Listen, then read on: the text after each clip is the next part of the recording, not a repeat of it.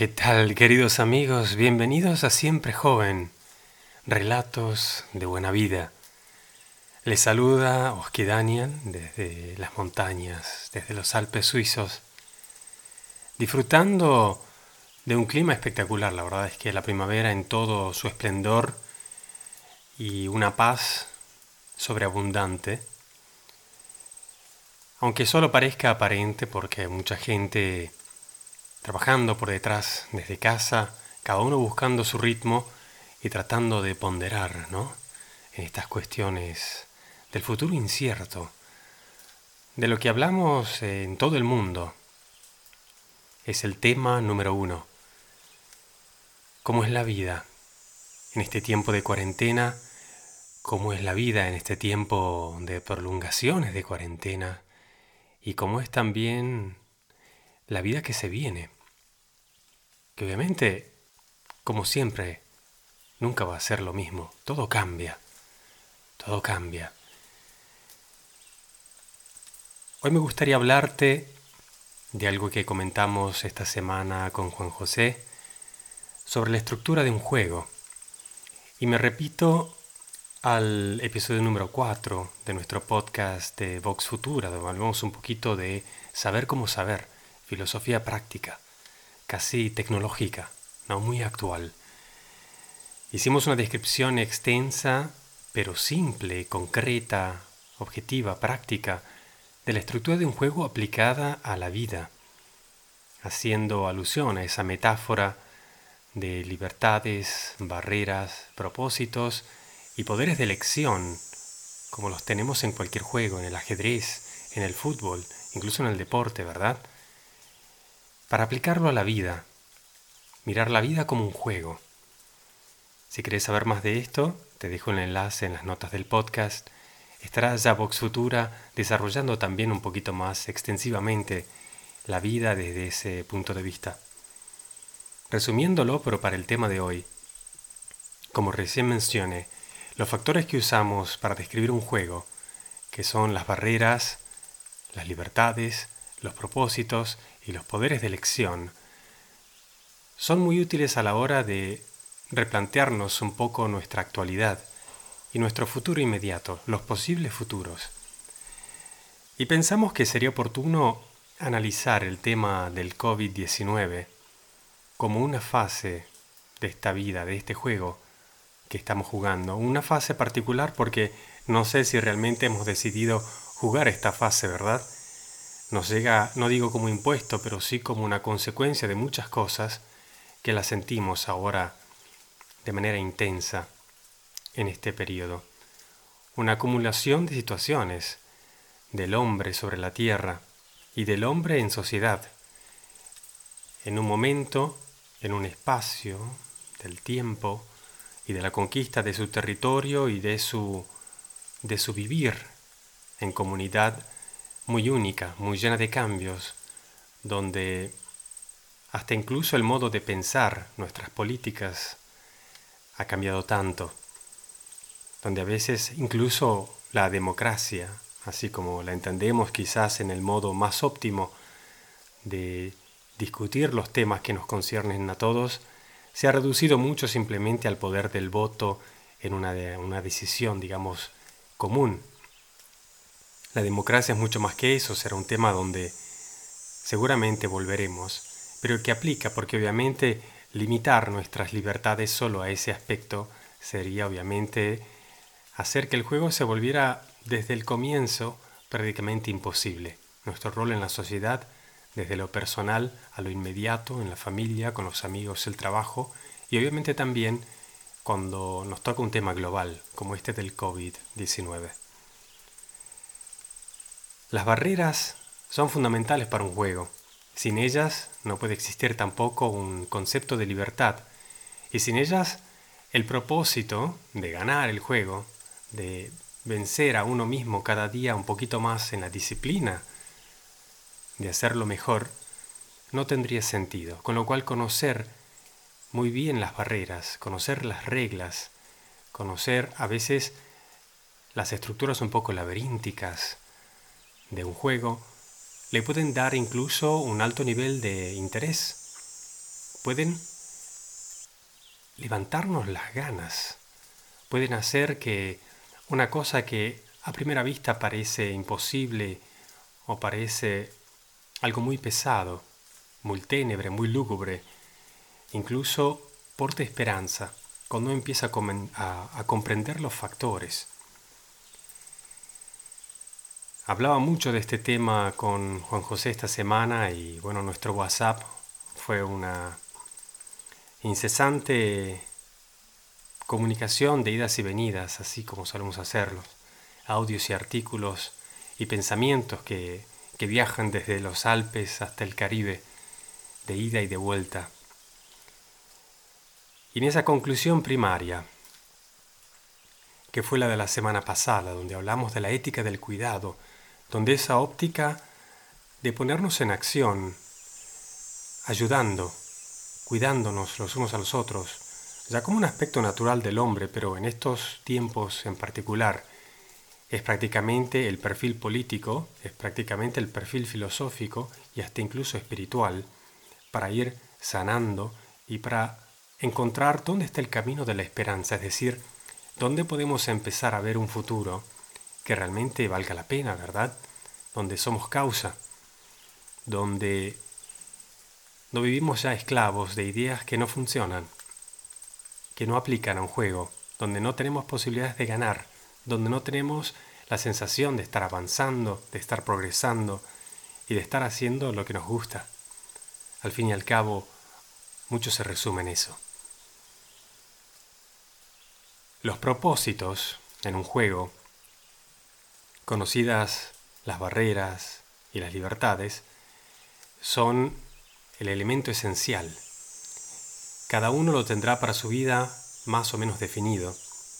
A nivel personal, yo creo que es algo que nace entre los cuatro y los seis años, cuando uno descubre qué quiere hacer en la vida. Después se olvida, y cuando se confronta con la necesidad de trabajar, de independizarse, de ir objetivizando un poquito su presencia en este mundo, se encuentra con 10.000 problemas que a veces no dependen, o en gran parte no dependen de uno mismo, sino de cómo la sociedad, en el lugar donde esté, esté funcionando, qué posibilidades hayan. Pero recordar que la verdad es que la mayor parte del tiempo estamos distraídos, ya sea por problemas o porque vivimos en un mundo que, que juega el juego de la competencia por nuestra atención, desde lo que vemos en las noticias hasta los programas de entretenimiento, incluso gran parte de nuestra tarea laboral, todo es competencia por nuestra atención, desde que despertamos hasta que conciliamos el sueño por la noche, vamos vapuleados horas y horas por bombas y bombas de propuestas y de propuestas y de más propuestas, de que nos quedemos tranquilos, reposando, durmiendo, soñando, la vida de la inactividad, para que otra persona u otras personas u otras empresas se encarguen de vivir la vida por nosotros y decidan prácticamente todo, desde lo que vamos a comer, lo que vamos a vestir, cuánto y cómo vamos a gastar, qué está de moda, qué tendríamos que estudiar y obviamente darnos una visión de lo que puede ser el futuro o menos. Es importante comprender que en este universo de los propósitos se encierra una llave fundamental y es un viaje al que te invito en estos pocos minutos que nos conectamos. Aquí vamos.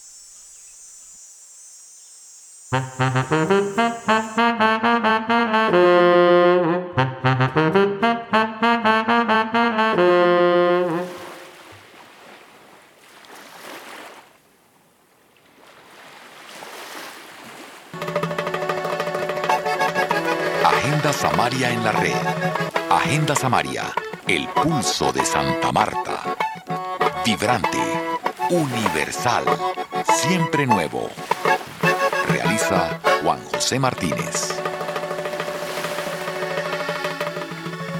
Adolfo Ariza Navarro es premio Juan Rulfo 2009 y llegó a Santa Marta. Eso es noticia para Santa Marta, no debería hacerlo, porque él es magdalenense, es samario, digamos. Y la primera pregunta es muy atrevida. ¿a qué se debe el nombre de la población donde él vive, de la que sale desplazado, que se llama, que tiene el nombre de una aerolínea colombiana? Sí, eh, eh, precisamente se llama La Bianca, ¿no?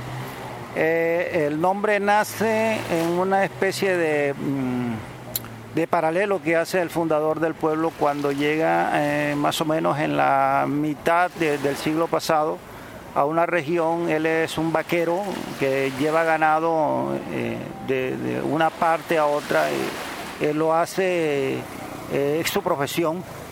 Entonces hay lugares específicos en la región donde eh, él lleva a brevar el ganado. Uno de estos lugares es el arroyo que hoy tiene el nombre de Caraballo. Él, como otros tantos vaqueros que eh, el ganado, eh, se reúnen allá en cierta temporada, casi siempre en verano, y en un cierto momento él se pone a pensar haciendo esa, esa combinación de cosas, ¿no? de que en Barranquilla, donde Escalta ha pasado a ser llamada comercialmente Avianca, es el lugar donde caen los aviones. Mientras que en ese lugar donde él está es donde están lleva, llega todo el ganado de la región a brevar a este arroyo. Entonces él hace esta comparación y dice esto aquí también se debe llamar la Avianca, como en Barranquilla. Así comienza una historia que desarrollamos hoy en la presentación de este escritor sencillo, humilde, cargado de conocimiento y orgullosamente egresado de la escuela de la Universidad de la Facultad de Periodismo IMPAU en Bogotá y eso eso me agrada. Hable de esa promoción de, colegas suyos. Bueno, mira, de Impau, pues eh, en Bogotá tengo grandes recuerdos. Bogotá es una ciudad que, en la que tuve la oportunidad de estudiar y conocer eh, unas personas admirables. Eh, tuve oportunidad de compartir con mucha gente, me, me nutrí de mucho, mucho de las personas que estudiaron conmigo, de profesores, recuerdo algunos con mucho cariño, de soy muy agradecido, siempre estoy pensando en volver a Bogotá, en volver a Impau. Me dicen ahorita que ha crecido la escuela, que ya son una cantidad de sedes. Yo recuerdo en aquella época eran cinco sedes y hoy me dicen que ha crecido enormemente. creo que estoy en el todavía en la deuda de ir a Bogotá e ir a, recorrer nuevamente el, claustro de lo que era Impau. Y de allí eh, sale y se revuelven los recuerdos de un desplazamiento, de una historia que definitivamente no encontró otra manera de narrarla, sino ponerlo en la voz de un personaje anónimo y se gana un premio y ahí comienza como un compromiso, hacer que la parte consciente y lo que nos parece que es la vida se encuentre con la realidad del sentimiento colombiano para algún día proyectarnos hacia otra hacia otra dimensión de la existencia, buscando la felicidad que de pronto nos merecemos. Sí, curiosamente, mira, la, novela, eh, en cuanto a lo que se refiere a la historia, se podría decir casi que es una historia un poco trágica, un poco eh, de personajes algo desgraciados, ¿no? Eh, pero que necesitaba en un momento expresarse y, y, lo hacen de qué manera el hecho de que la novela haya sido catalogada por algunos como cruel, como cínica, es tal vez porque está hecho eh, mirando al, ser humano desde, esa situación de desgracia que vive el personaje, que ha quedado parapléjico, que no puede hablar, que incluso eh, tiene problemas eh, de todo tipo, incluso sexualmente ya no, no, no está capacitado para hacerlo. Entonces este personaje desarrolla una rabia con todo lo que lo rodea, con la sociedad, y empieza a hablar eh, lo que a él le parece que, eh, eh, haciendo un parangón con todos los colombianos, que, quería gritar cualquier colombiano hoy en día, que le que es lo que no lo tiene contento en esta sociedad, que aborrece la impotencia que está sometido y bueno, maestro, yo quiero que usted invite a los oyentes de Agenda Samaria a que descarguen el libro y lo lean. Ah, sí, mira, eh, es fácil, el, libro se llama... No, pero lo podemos montar en Agenda Samaria para que lo descarguen aquí mismo. Bueno, eh, es, es, probable, ¿no? Yo de, esto no conozco mucho. si usted me autoriza, lo hacemos. Claro, es que... No hay sino que hacer clic. Es que está libre, ¿no? De acceso a todo, a todo público. Solamente estás, del libro solamente estás a un clic. Solamente colocas, eh, mañana cuando encuentres mi cadáver en Google o en cualquier buscador que tú quieras, inmediatamente te va a disparar donde está el libro y lo descargas y puedes leerlo.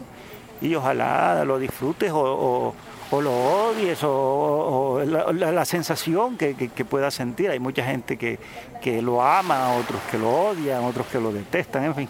Bueno, entonces salude a los fans de la lectura, que son en este caso las fans, las mujeres son las que más eh, aplauden esta obra, según sus propias palabras. Claro, porque es que eh, a pesar de que en la novela se abra un poco cruelmente, o el personaje es cruel con, con las mujeres que tiene al lado, al finalmente las mujeres son las que vencen en la novela.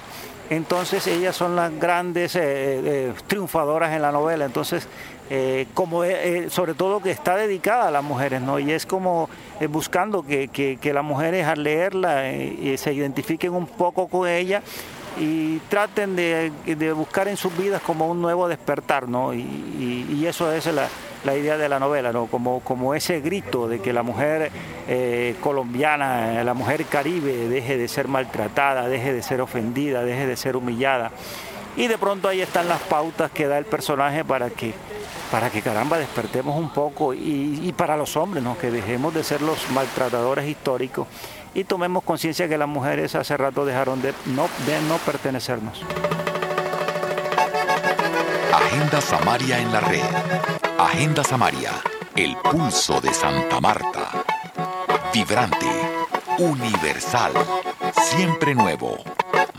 Realiza Juan José Martínez.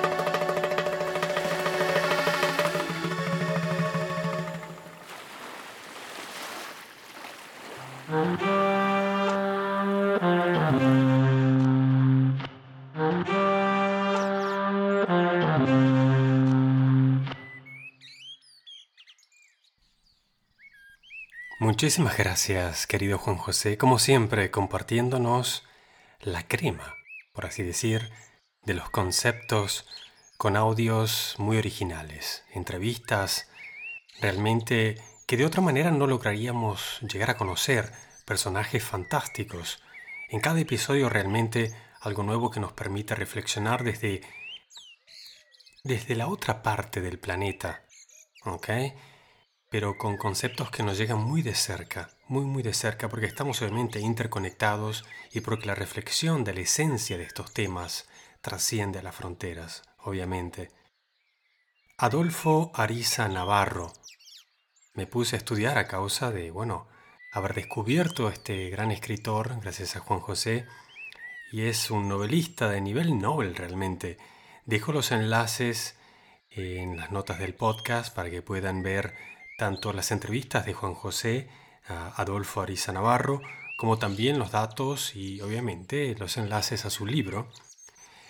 Y mm, descubrí su Facebook, cosa que me llamó muchísimo la atención porque escribe como pequeños relatos, a veces eh, comentarios, una especie de blog, si se podría llamar así, donde pone opiniones o pone cosas eh, bastante provocativas, pero más que para generar polémica, a mí me ha dado la impresión de que genera mucha reflexión personal. Con lo cual también te dejo el enlace a su Facebook para que puedas pasar a, darle, darle una mirada. Te dejo simplemente una reflexión que me compartió al comienzo también Juan José, que es un artículo de su Facebook, de Adolfo Ariza Navarro, donde dice un pésimo guion. Y escribe, me siento partícipe de una película con un argumento mediocre. Un virus tan poderoso y potencialmente infeccioso como el COVID-19 y que sea tan pendejamente enclenque y vulnerable que lo mate el agua de jabón. Es como para salir corriendo aburridos del cinematógrafo. Realmente parece un virus actuando en el lugar equivocado. Y nosotros, tan desconsiderados que no le hemos dado todavía las gracias al que inventó el jabón.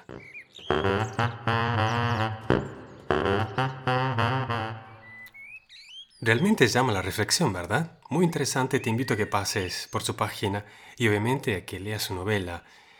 Muy, muy buen descubrimiento. Muchísimas gracias, querido Juan José. Y bueno, volviendo al tema esencial, ¿no? Desde la óptica de que estamos un poquito charlando este tema, ver la vida como un juego, comprender también esta nueva fase, el COVID-19, de este virus, el coronavirus y su alto nivel infeccioso, también el modo en el que ha revolucionado el mundo, el modo en el que nos ha encontrado a todos en casa, el modo en el que nuestra economía se tiene que replantear muchísimo, desde sus bases hasta cómo va a plantear un futuro y obviamente también las falencias a todos los niveles de nuestra sociedad, en lo personal, en lo comunitario y también en lo filosófico y obviamente en nuestros sistemas de gobierno. Una crítica que puede comenzar y no terminar, como así también la incertidumbre. Pero a nivel personal creo que hay mucho que, que se puede hacer. Ya desde buscar la serenidad, la calma, el modo de ayudar y contribuir, también está el hecho de poder encontrar los datos objetivos con los cuales informarse. Y por ahí ayuda más buscar información técnica que estar obviamente leyendo las noticias. A propósito de esto, también te dejo un muy buen resumen que nos hace llegar Juan José sobre el coronavirus, un artículo que se llama Aprendiendo a danzar. Viene bien también con este concepto de confrontar la vida como un juego y aprender a danzar, ¿no? Con el coronavirus. Hay cositas que se pueden hacer, otras que no sabemos todavía cómo va a funcionar, pero hay un buen poco de información que sí sabemos y que se ha aplicado de manera distinta en muchos países y ya estamos empezando a tener datos estadísticos de dónde ha funcionado mejor que en otras partes. Voy a dejar este artículo en las notas del podcast sobre aprendiendo a danzar. Hay una serie de infografías muy útiles del nivel de contagio del virus en los diversos países, de la curva de contagio y también de los distintos métodos que se han usado para, para hacer la cuarentena. También un poquito el análisis de costo, de tiempo y de esfuerzo en los distintos, digamos, rumbos que se pueda llegar a tomar a partir de las próximas semanas en los distintos países, a según también de lo que ya se ha hecho. Llaman algunos datos notablemente la atención, pero obviamente como decía Adolfo Ariza Navarro, sobre todo nos llama la atención que si este virus lo mata el jabón, el problema central, el problema central no está en el virus en sí, sino en el modo en el que hemos estado viviendo, en el modo en el que nos hemos cuidado y en el modo en el cual seguimos incluso cuidándonos hoy nos pone en jaque un virus que es muy contagioso y es mortal, pero al mismo tiempo se cura con agua y jabón.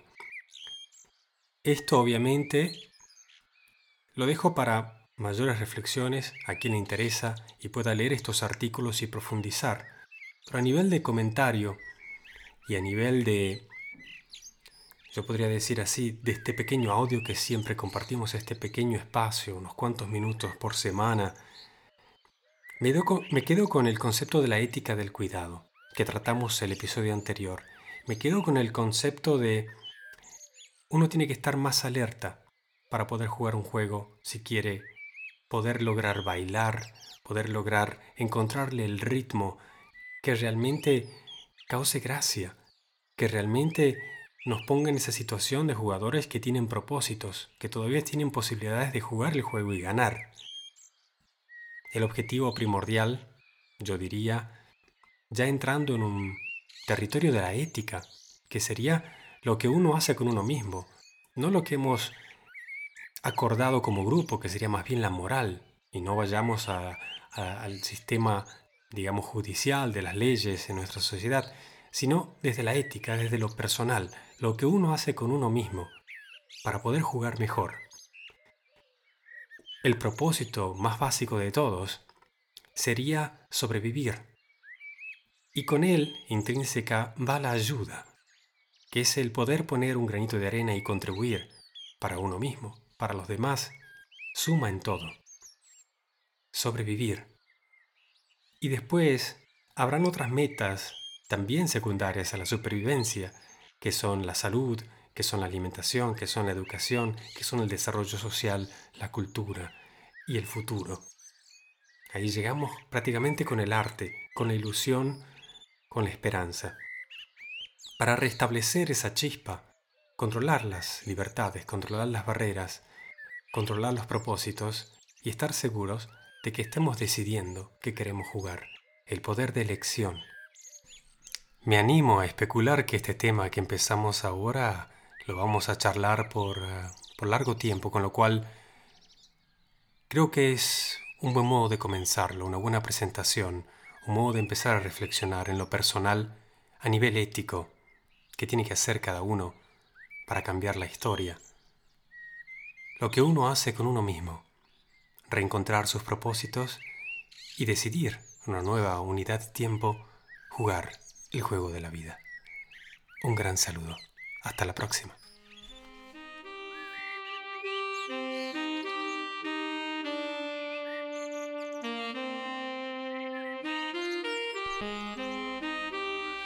¿Te interesan estos temas? Mándanos un audio. Todos nuestros contactos están en las notas del podcast.